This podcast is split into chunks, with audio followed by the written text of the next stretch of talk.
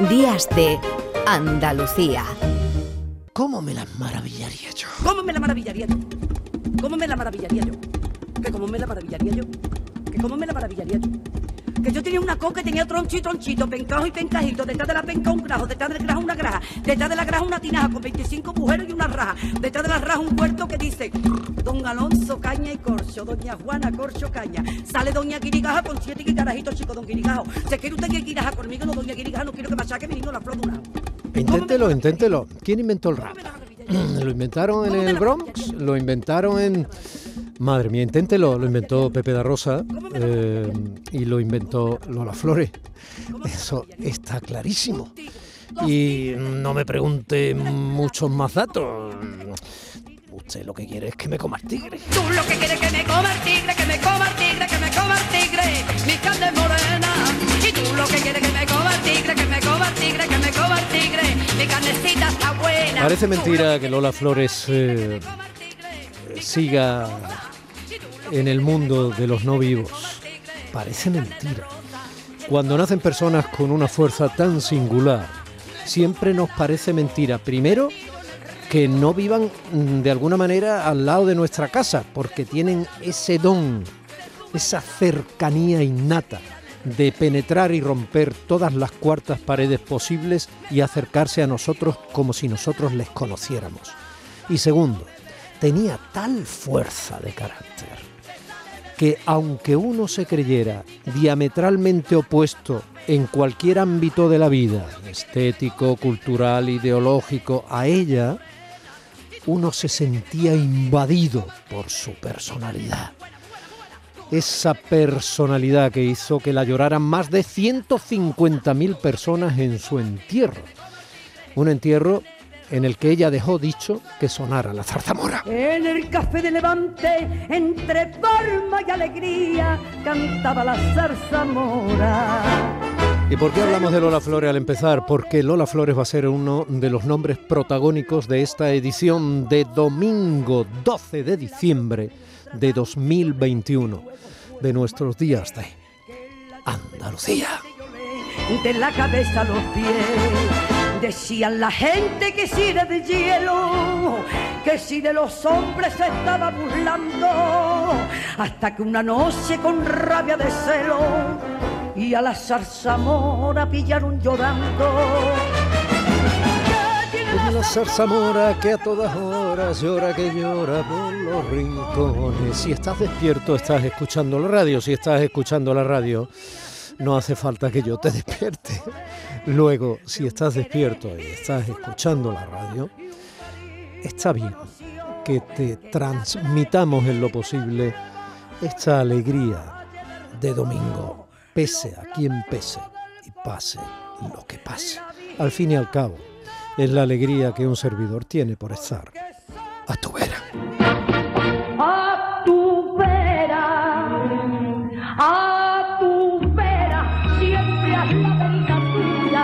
Tuya. A Miguel Alba, porque es eh, nuestro compañero de turno hoy en el Centro de Producción de Canal Sur Radio en Sevilla, que está haciendo posible que técnicamente nosotros lleguemos hacia ti en cualquier punto del sur de España, casi. De una punta a otra de esta tierra nuestra andaluza. Y mi compañero José Manuel Zapico lo aprovecha, como pocos saben hacerlo, para realizar esta edición de Día C. Andalucía.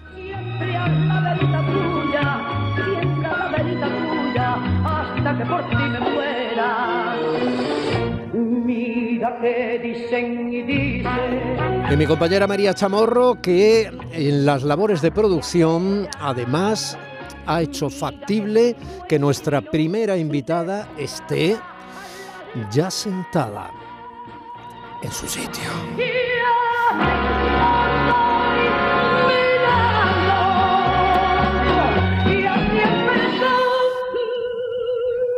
Ya saben, lo decía hace un ratito mi compañera Margarita Huertas en ese puente de continuidad que hacemos con la redacción de informativos. Mil calles nos llevan hacia ti. Qué bonito encontrarse en ella.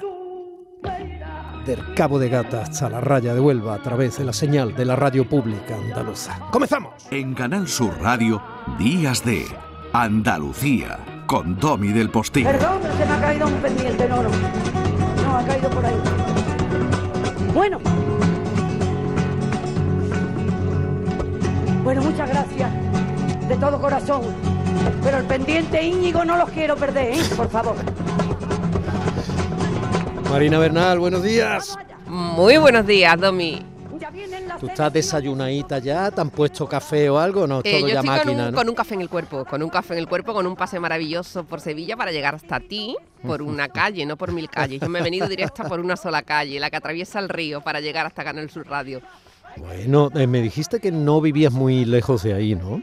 No, no, no vivo muy... Y además, para llegar hasta aquí he tenido que pasar por delante de Manolo Caracol, porque Manolo. Caracol tiene una estatua en la Alameda, en, en la Alameda de Hércules de Sevilla, donde se le oyó cantar muchas veces y Manolo Caracol fue pareja legendaria con Lola Flores, a la que estamos escuchando y que ha llenado ya de energía positiva las ondas, el estudio y, y todo, porque Lola es la vida misma.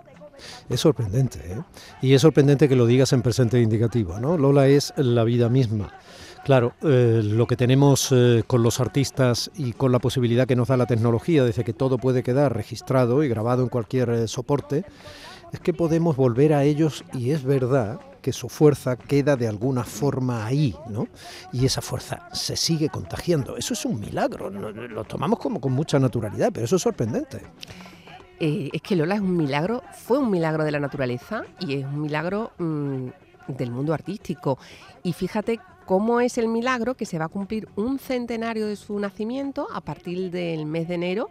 Empezamos a celebrar el centenario del nacimiento de Lola Flores. El 21 de enero de 1923 nació y sigue estando vigente en todo, en el lenguaje coloquial, en esas frases que han pasado para la historia, no solo la del pendiente, eh, sino otras frases con matices más de tono de humor, ¿no? Como si me queréis irse, aquella que pronunció en la Mm. boda de su hija Lolita en Marbella, cuando se vio desbordada por la cantidad de gente que quería participar de aquel acontecimiento familiar, y en su música, eh, como bien has dicho, junto con nuestro queridísimo Pepe da Rosa, fue la precursora del rap.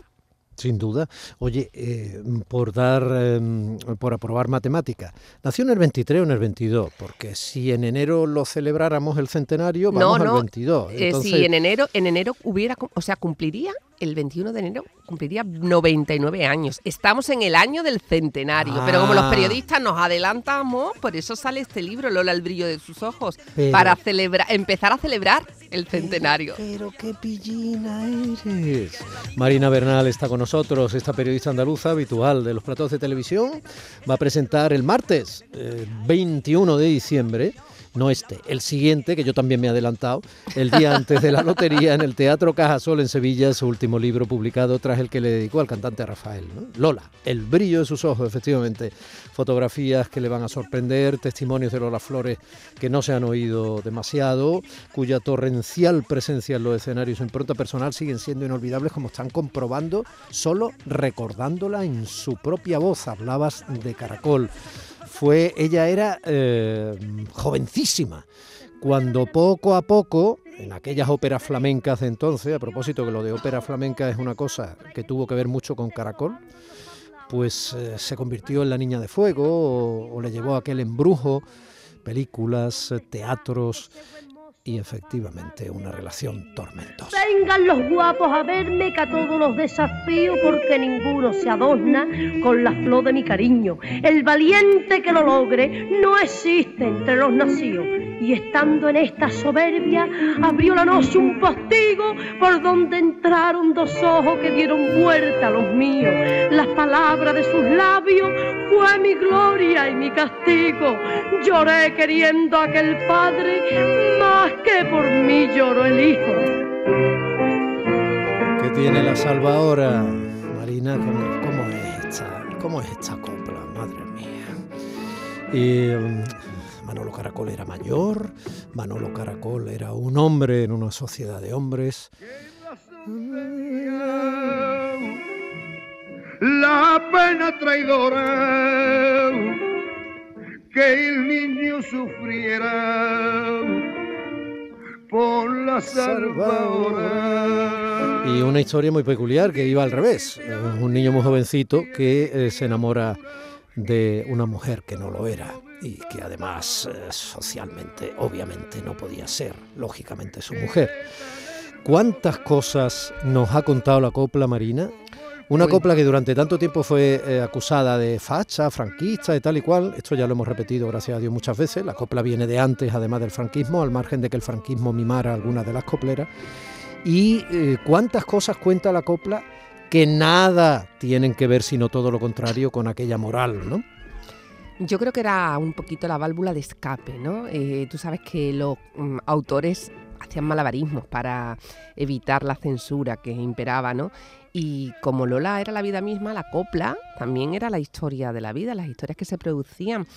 Se conocen efectivamente Manolo Caracol y Lola Flores siendo ella apenas un- un- una cría, ¿no? Eh, y, pero fíjate qué curioso que para ese espectáculo porque, por el que alcanzaron un enorme éxito en 1943, que se llamó Zambra, y Mm. por el con el que estuvieron rodando por España, por todos los teatros, por aquellas carreteras de entonces, por aquellos teatros de entonces también, es Lola la que contrata a Caracol, porque es el empresario Adolfo Arenaza quien mm, decide montar un espectáculo a Lola Flores y ella mm, le pide que vaya a Caracol como estrella principal, cobrando entonces Manolo Caracol 500 pesetas diarias. 500 pesetas diarias, que eran muchas pesetas. ¿eh? Sí, sí, se estrenó en Y- Valencia, luego... Manolo Caracol eh, era medio dios, hay que recordar, contextualicemos, no había tele. Es que es muy importante eso, ¿eh? No había televisión, luego las cosas funcionaban por el boca a boca y por la radio. Y los teatros eran, evidentemente, el hervidero de, de la gran cita, ¿no? Eh, con la que encontrarse con los artistas. y la gran escuela de aprendizaje para todos los artistas, porque no hay mejor escuela que esa del contacto directo con el público.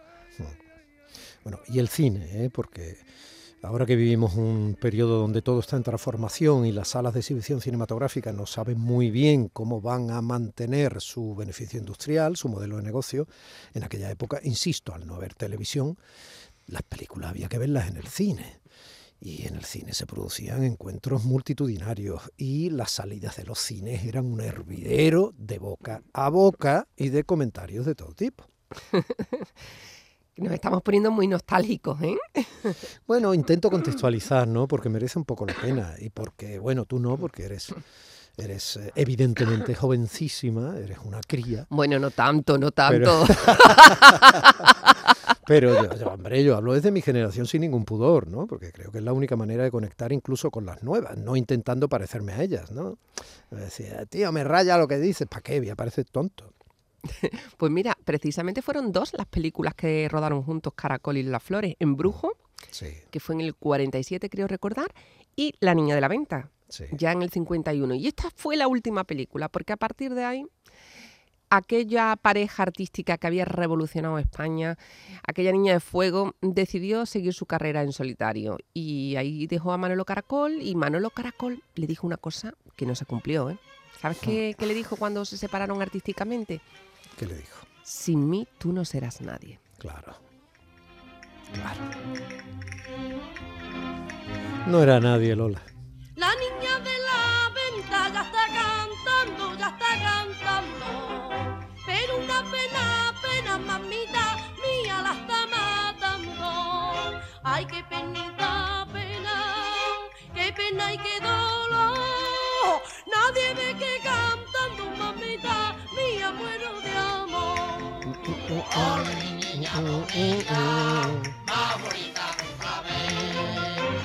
Bueno, pues Lola empezó siendo Imperio, Imperio de Jerez, entre otras cosas porque Pastora Imperio era la gran sombra artística, ¿no? Era y probablemente alguien a la que ella en su primer momento pues eh, no le importaba ni todo lo contrario parecerse, ¿no? Pues esa niña que empezó eh, llamándose Imperio de Jerez, de su tierra, esa niña poco a poco fue cogiendo, como tú bien decías, las riendas de sus decisiones empresariales y de sus decisiones sentimentales, porque volvemos a, al franquismo, ella no ocultaba los, eh, las parejas que tuvo, ¿no? Algunos de ellos futbolistas, o sea, eh, lo que se llamarían tíos buenos, ¿no? En la época. Bueno, ten en cuenta también que eran las personas con las que se relacionaba. Ya Lola empieza a ser una estrella, se marcha en el 51 con un contrato millonario que le hace Cesario, el empresario Cesario González, se marcha a América y cuando vuelve, vuelve convertida en una estrella. Entonces eh, se rodea con ese tipo. Cesario además era un hombre que estaba muy vinculado al mundo del fútbol. Era gallego, llegó a ser presidente de un club gallego y, y tenía muchísimas relaciones con los deportistas también. Lola se movía en ese ambiente. Ella reconoció como más oficiales una relación con Biosca, con Coque, pero Lola mm, nunca se ocultó de nada ni nunca intentó mm, disfrazar las cosas. Ella vivía su vida y las vivía en una época en la que, como bien dices, pues mm, no se contaban las cosas y mucho menos si eras una mujer. Exactamente, así fue. Y eh, esa Lola empezó a tener amigos eh, dentro del mundo de- de- del escenario y de la música impresionantes y tremendamente diversos e internacionales. Esa Lola eh, acabó siendo, yo me estoy acordando del homenaje, yo sentado en la salita de mi casa con mis padres mirando la tele, en el que estuvo Celia Cruz, en el que lo presentaba Rafael, creo recordar. Esta, te hablo puramente de memoria Bueno, sensorial. Celia. Cruz era su hermana cubana, como Sí, ella le gustaba llamarla. sí. Había una relación estrechísima entre las dos porque se habían conocido pues cuando Lola, eh, en los años 50, cuando Lola empieza a ir a América y había quedado impactada Lola por la mm, magia, el embrujo de Celia Cruz. Y cuando Celia empieza a venir a España, al principio le costó casi 20 años conquistar al público español. Y Lola era de las pocas artistas que la apoyaba, que hablaba de ella, que intentaba abrir las puertas. Cuando por fin Celia triunfa en España con su azúcar, es entonces cuando eh, se descubre esa relación fraternal entre ambas. Se querían muchísimo, se adoraban y Celia nunca olvidó que fue Lola quien la apoyó desde el comienzo de, su llegada a España. Sí. Oye, y, y si no hablaba inglés, ¿cómo, se, cómo pasaba aquellos ratos con Gary Cooper o, o- o con Onassis que se fascinaba con ella? O- o esas fotos que la vemos con Ava Gardner, ¿no? En aquellas, en aquellas cenas largas de noche que Ava Gardner... eh, Las noches de Madrid. venía a España, ¿no? Sí, pero, pero, pero ¿cómo En llegaba a tener esa conexión? ¿Cómo llegaba a tener esa conexión con personas con las que no hablaba su idioma? Pues como ella se las maravillaba maravillosamente, se las maravillaba estupendamente porque había una cosa que se llama el lenguaje no verbal y sobre todo el lenguaje de los ojos. ¿Cómo me las maravillaría yo? Decía Lola. Y ella te miraba de esa manera que te hacía ya sentirte como en casa. Era una mujer que se podía comunicar con cualquier persona. Fíjate que en esa época de los años 60 en Madrid empiezan a proliferar los tablaos flamencos, que se convierten también en, en una plataforma para todos esos artistas que no tenían del mundo del flamenco, grandes artistas que no tenían eh, forma a lo mejor de darse a conocer y Lola monta con su marido, con Antonio González, eh, Caripén, y es una sala por la que van pasando pues todos los artistas andaluces y que se convierte en un referente, pero Lola se convierte también en ese punto de apoyo que hace falta cuando está fuera de casa, porque eh, no solo daba trabajo, sino que luego también eh, los invitaba a comer, hacían vida familiar y en ese tablao se fundan algunas dinastías flamencas, como por ejemplo, allí es donde Enrique Morente conoce a su esposa Aurora Carbonell. Sí. Precisamente hablábamos de Enrique Morente, eh, porque Enrique Morente, lo vamos a recordar hoy, está muy bien que traigas eh, su nombre, Marina, porque tenemos eh, aniversario en el recuerdo ¿no? de, de Enrique Morente. Se cumplen mañana 11 años de una muerte que a todos nos dejó completamente cuajados, ¿no? Para mal. Oye, ¿hablas hablado ya del pescailla? ¿No? Has hablado ya de, de Antonio González. Eh, ella El hombre conocía- con el que se tenía que casar, Claro, así lo vamos a ver. definió Lola. Claro, vamos a ver, ella, se cono- eh, ella, ella ya lo conocía en los años 40, o sea, eh, no se casa con él hasta 16 años después de que se conocieran. Y la vida de ella ya hemos dicho que era pública y era muchas veces eh, una vida que se enfrentaba a la moral imperante. Pero se casa con el pescadilla y a partir de ahí ya se acaban los titulares en prensa. Otra cosa es que su vida privada fuera la que ella quisiera y de eso se ha investigado y se sabe, pero se acaban los titulares en prensa y su marido es el pescadilla. ¿Cómo era esa relación? A propósito, que se casaron de madrugada porque él estaba amenazado por la familia gitana de la madre de su primera hija. Pues se casaron en el Escorial, efectivamente, a las 6 de la mañana y además, mm, por supuesto, Lola no iba ni de blanco ni de largo. O sea, fue diferente, original y con sello propio hasta para eso. Su traje de novia era un color gris perla, eh, dejaba ver los tobillos y la ceremonia pues celebró, se celebró de forma discreta, como bien dice. Él fue en el 57. Y Lola, cuando habla de su marido, cuando hablaba de su marido, decía Sí, que ella tienes se razón. casó. Fue en el 56 fueron novios ya oficiales. Tienes razón, sí. Habían hecho previamente un viaje a Venecia, el Hmm. Festival de Cine de Venecia, donde Lola contaba que se había enterado que estaba embarazada de Lolita, la que iba a ser su hija mayor. Mm. O sea que ella nunca ocultó nada, ella, para ella vivió la vida con naturalidad. Ten en cuenta que estamos hablando del 57, ¿eh? que, que era una época complicada. Bueno, pues se casa, efectivamente Antonio estaba casado anteriormente, por- pero por la- las leyes gitanas tenía una hija y esa hija luego formó parte también del núcleo familiar de Lola completamente, era Mm. una más, ¿no? Eh, Lola se casa con un gitano y se convierte en madre de tres gitanos, pero ella no lo era. Claro, es muy Aunque siempre Ella tenía- reivindicó claro, la cultura eh, gitana. ¿eh? Solo tenía una parte por abuelo, ¿no? Por, pues, ¿De dónde le venía? Mira, ella dice que el padre de su madre, o sea, su abuelo materno, que era- su madre era de Sanlúcar de Barrameda, Sí. dice que era gitano y se dedicaba a la venta de aceituna. Pero Hmm. su hermana Carmen Flores mm, lo pone un poco en duda, porque ten en cuenta que Lola muchas veces contaba las cosas de una manera que a lo mejor no se ajustaban estrictamente a los cánones de lo que había ocurrido. Sí. Y todo el mundo, bueno, pues lo interpretaba. Decían sus hijas, tanto Rosario como Lolita, decían que ella mm, decía mm, cosas que se terminaban convirtiendo en verdades. O sea, que Lola primero intuía las cosas y luego terminaban siendo. Pero Carmen Flores, que fue también mm, con su hermana, además de ser una artista eh, con un talento innegable, pero lógicamente estando al lado de Lola, Lola era de tal nivel que no dejaba brillar a la gente que estaba a su alrededor. Su brillo era cegador. Y Carmen Flores, pues decía que ella, que no, que ella cree que eso no era así, que su hermana lo contaba así, pero ella cree que no. Pero de todas formas, siendo, no siendo gitana, era aceptada y sigue siendo aceptada como una más. O sea, ahí en este libro, Lola, el brillo de sus ojos, Fernando Soto, eh, gitano, jerezano, un gran artista que ha rendido en su espectáculo homenaje a Lola Flores, dice que era la gachí más gitana. Qué interesante, otra de sus maravillosas aparentes contradicciones. Hay una fotografía en la que están los do- las dos con unos abrigos eh, blancos. La fotografía es en blanco y negro, entonces no sé si los abrigos serían blancos, serían color crema o una sería blanco y otro crema, pero muy similares. Ella y Pepa Flores. Las dos se llamaban Flores, pero tenían poco que ver. Excepto que las dos tenían un talentazo y una personalidad bestial. Bueno, y eran de generaciones distintas, ideológicamente distintas, pero hay algo, hay una fuerza.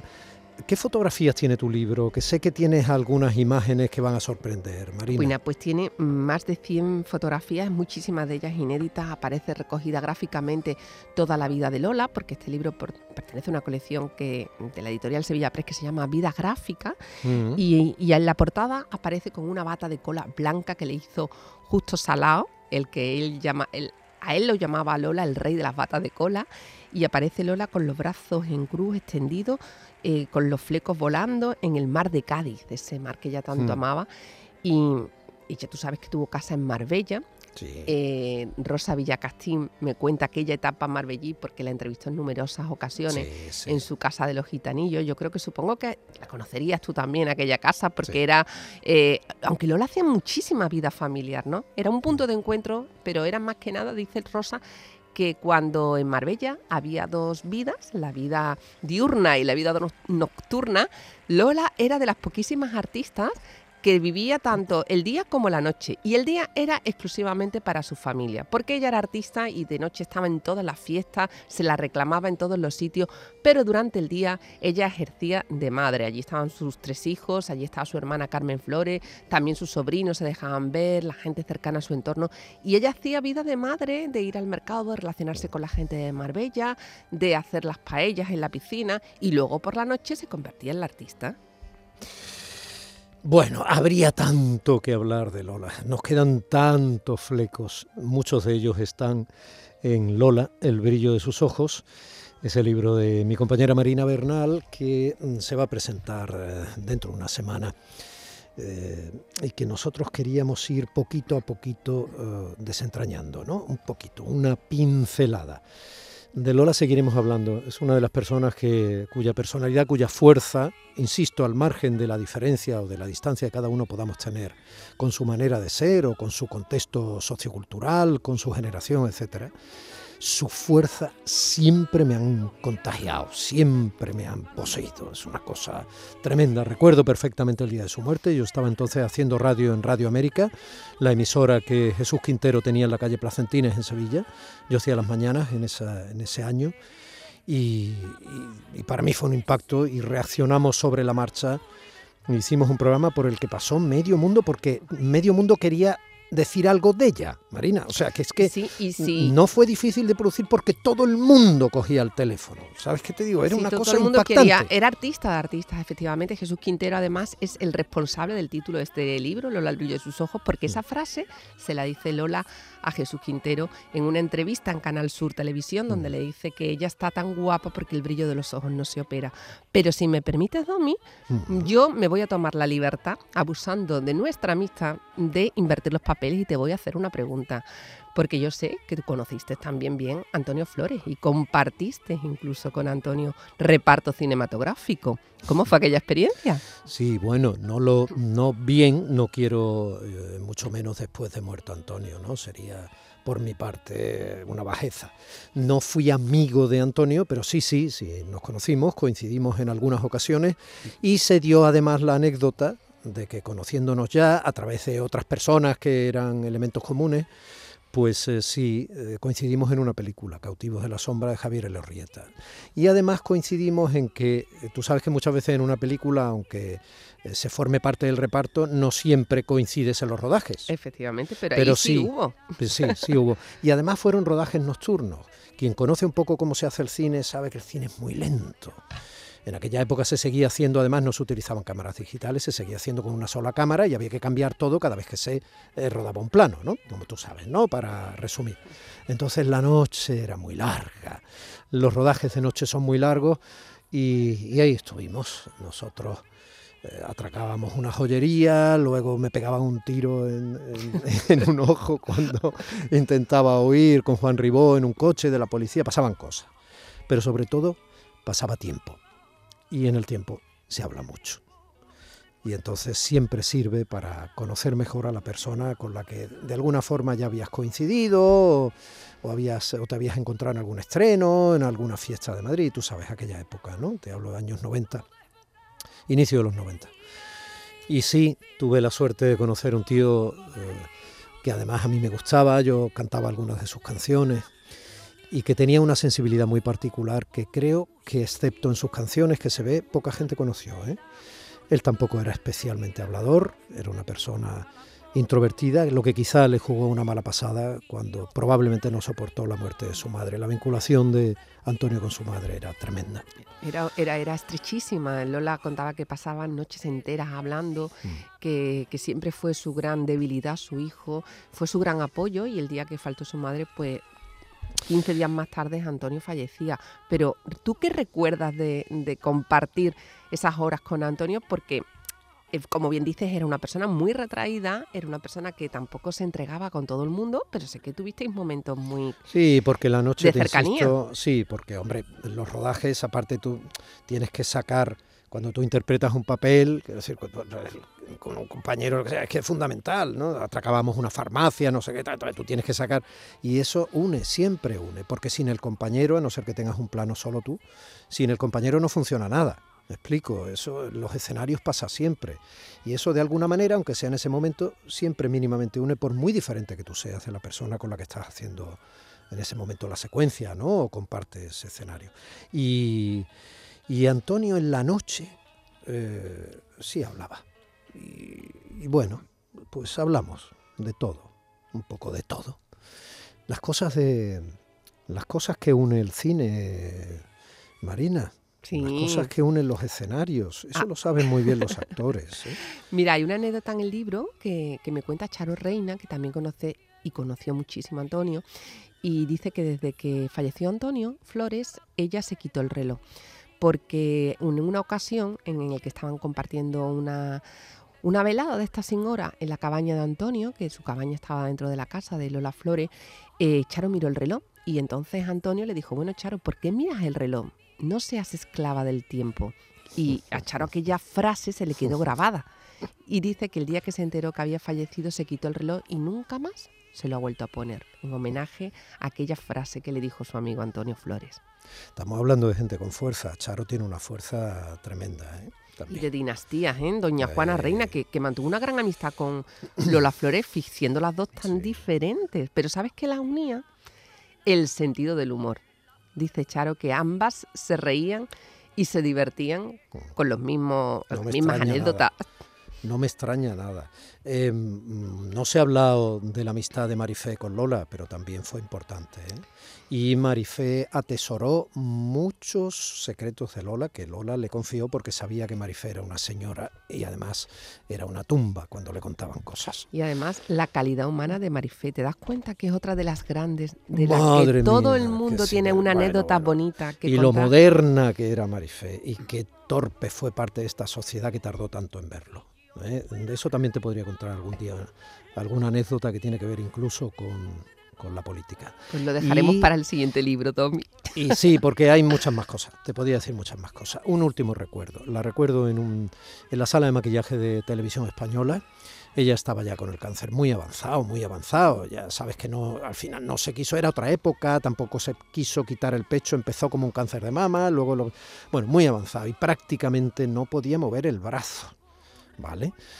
Y allí se pegó una patadilla, allí entre risas y tal, y, y la veías con esa merma física y sin embargo ese corazón rotundo, y tú decías, Dios mío, la humanidad ha llegado probablemente hasta aquí, al margen de todos los logros científicos y técnicos e intelectuales, por esa fuerza que hace que esa señora esté tan viva estando tan cerca de la muerte.